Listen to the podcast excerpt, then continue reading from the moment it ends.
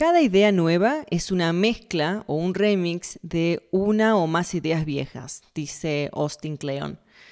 Cualquier trabajo creativo, y, no asocies trabajo creativo con las artes, que también puede ser, pero mm, sino con el proceso de creación de cualquier cosa. Cualquier trabajo creativo parte de un trabajo previo. Nada es completamente original. Parecido a lo que nos sugería Romuald Fons en el episodio pasado, ¿no? Te lo dejo ahí masticándolo. Empezamos.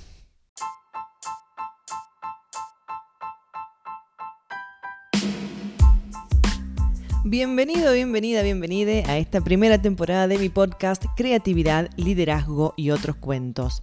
Soy Nerea Gutiérrez, emprendedora multipotencial, un cajón desorganizado de talentos y una máquina creativa. En esta primera temporada te voy a resumir todo lo que he leído sobre procesos creativos, bloqueos, miedos, qué hacer y qué no cuando queremos generar nuevas ideas y sobre cómo liderar equipos para crear una cultura de trabajo en donde la creatividad pueda fluir y los resultados lleguen a ser los que tú quieres. Ve buscando tus post-its porque vas a tener mucho para abundar. En esta primera temporada vamos a estar con Ágilmente de Stanislaus Barrak, Libera tu magia de Elizabeth Gilbert, el pensamiento lateral de Edward de Bono, Creatividad SA de Ed Catmull, El elemento de Ken Robinson, Out of Our Minds también de Ken Robinson, originales de Adam Grant, Atrapa al pez dorado de David Lynch y algunas líneas de Romuald Fons, Austin Kleon, Alain de Botton y J.K. Rowling. Si te ves demasiadas veces mirando lo que hacen otros o tu competencia para decidir sobre tu producto o sobre qué decir o cómo venderlo, si tienes esa sensación interna de estar haciendo más de lo mismo, si sientes que tu equipo no está produciendo las ideas que te gustaría, que son mediocres, aburridas, no es por ahí.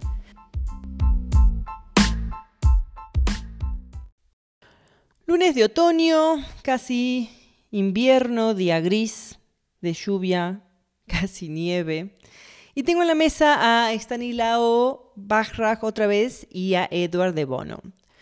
Como dice el título de este episodio, hoy hablamos de patrones de pensamiento, pero no vamos a ir, no vamos a indagar un montón, no vamos a ponernos a analizar así cosas biológicas porque no, no, es, no es lo mío y no es el propósito de este podcast.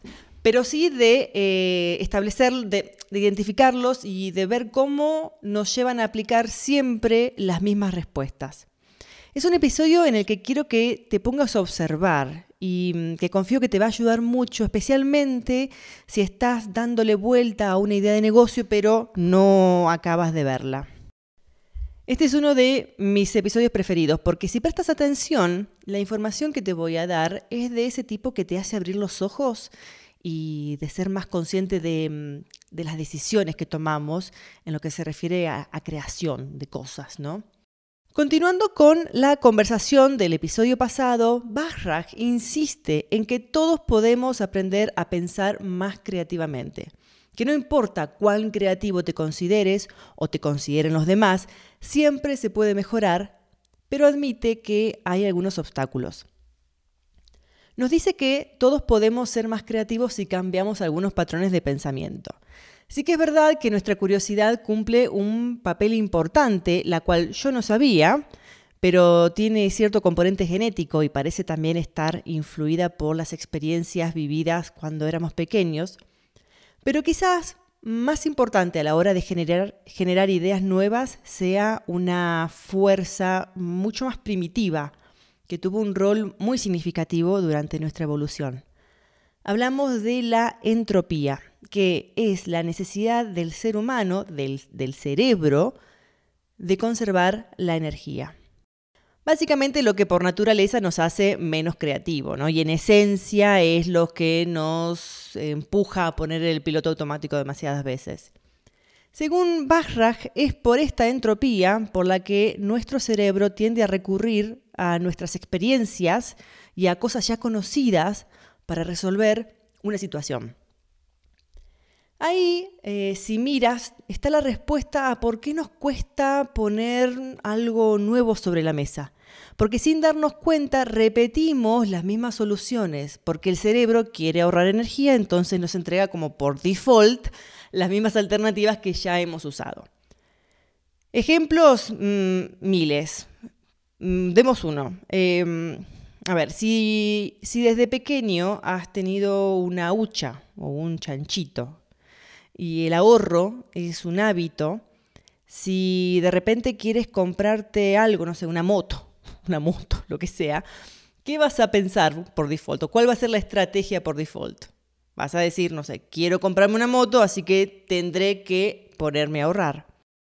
Y ahí, ahí está clarito. Recurrimos a soluciones anteriores para dar respuesta a cualquier situación nueva. El ejercicio entonces que te propongo para sacar el cerebro de la entropía es que pienses, en este ejemplo, ¿no? En este caso, en otra opción al ahorro.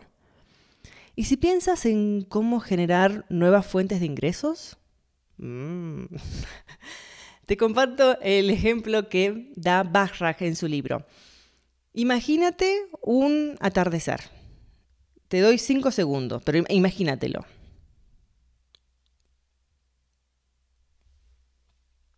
¿Listo? Si alguien nos pide imaginarnos un atardecer, seguramente vamos a imaginarnos una puesta del sol que ya hemos visto, y no una puesta del sol hace un millón de años en la sabana cuando un dinosaurio grande se comía a uno pequeñito. ¿A qué te pasó eso? ¿A qué pensaste en un atardecer que ya habías visto? En la gran mayoría de nosotros, nos dice Stanislao, la entropía parece tener más fuerza que el placer de descubrir desafíos e ideas nuevas. No obstante esto, la creatividad puede expandirse sin importar qué nos haya pasado en la vida y qué genes nos hayan tocado. Solo que hay que hacer algunos ejercicios. ¿Qué es lo que te voy a proponer en este episodio y a lo largo de toda la temporada? En su libro igualmente hay un, hay un montón de ejercicios y en el episodio cuatro, creo, te voy a igualmente mostrar algunos. El tema es que hay cierto tipo de problemas que exigen que pongamos nuestra mente a trabajar creativamente y superemos la entropía.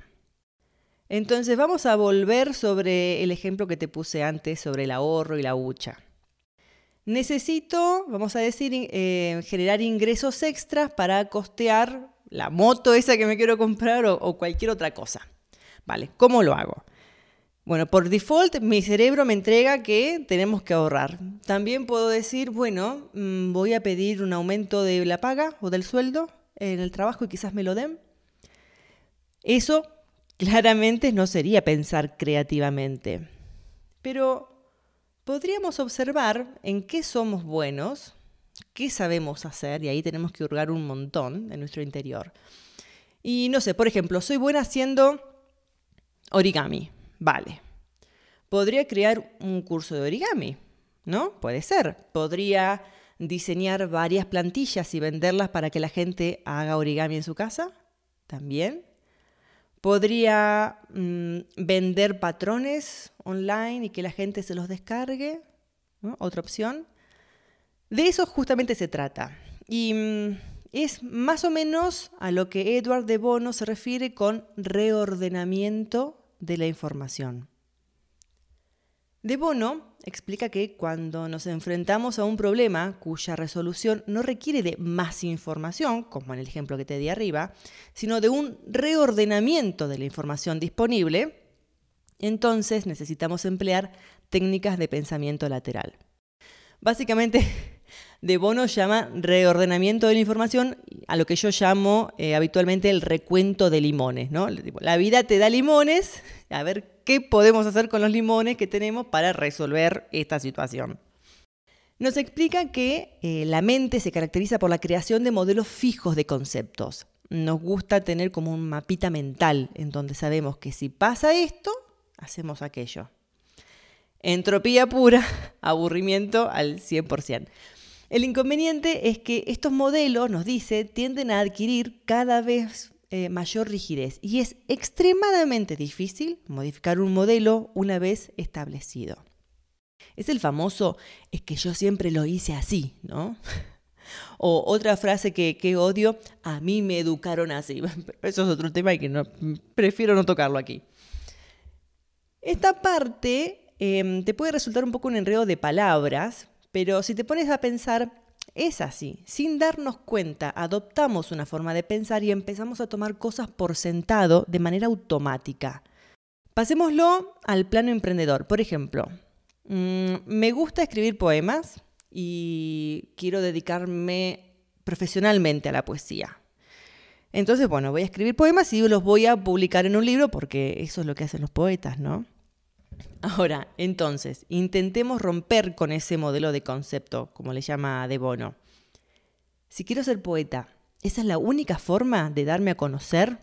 ¿No podría eh, hacerlo como un podcast, por ejemplo? ¿No podría presentarlo como una audio historia para relajar al oyente antes de dormir? ¿No podría vender eh, mis poemas dentro de un calendario o cualquier otro producto físico, como una agenda, como o sea, un juego de mesa. Digo, quizás podrías armar equipo con, o podría armar equipo con alguien que le encuentre la otra pata, ¿no?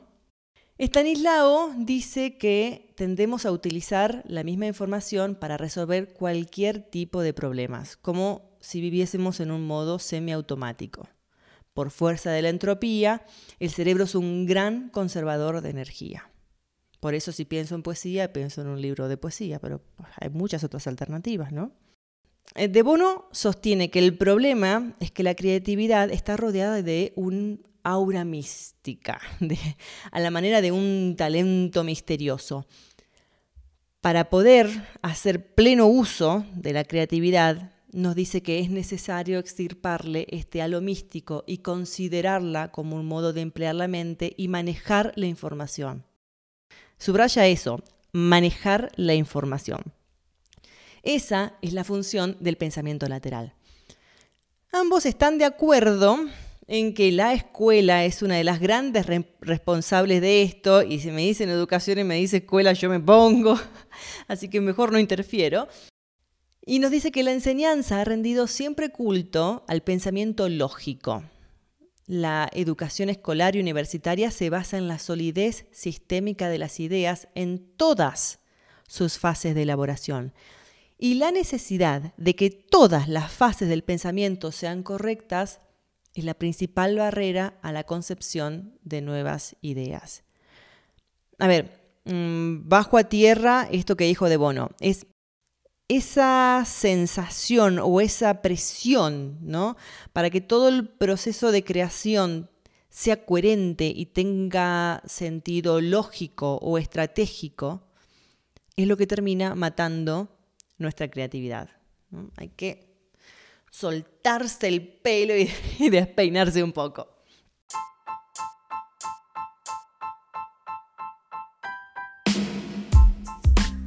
En este episodio, como habrás visto, te he planteado el problema, te he tirado varias ideas, pero no llegué a darte bien clara la solución. Te la voy a dar en el episodio que viene, en el cual vamos a hablar de cuáles son los siete mandamientos de Stanislao Bachrach que, según él, hay que respetar cuando estamos generando ideas que te van a encantar y algunas tácticas también para pensar lateralmente. También Ed Catmull y Pete Doctor de Pixar nos van a contar cómo es el proceso de creación de las películas que hacen, esto para que veas todo el proceso que hay detrás, y sobre cómo cultivar y cuidar un ambiente creativo dentro de nuestra empresa. Nos vemos ahí, porque por ahí sí es. ¡Ay, qué gracioso!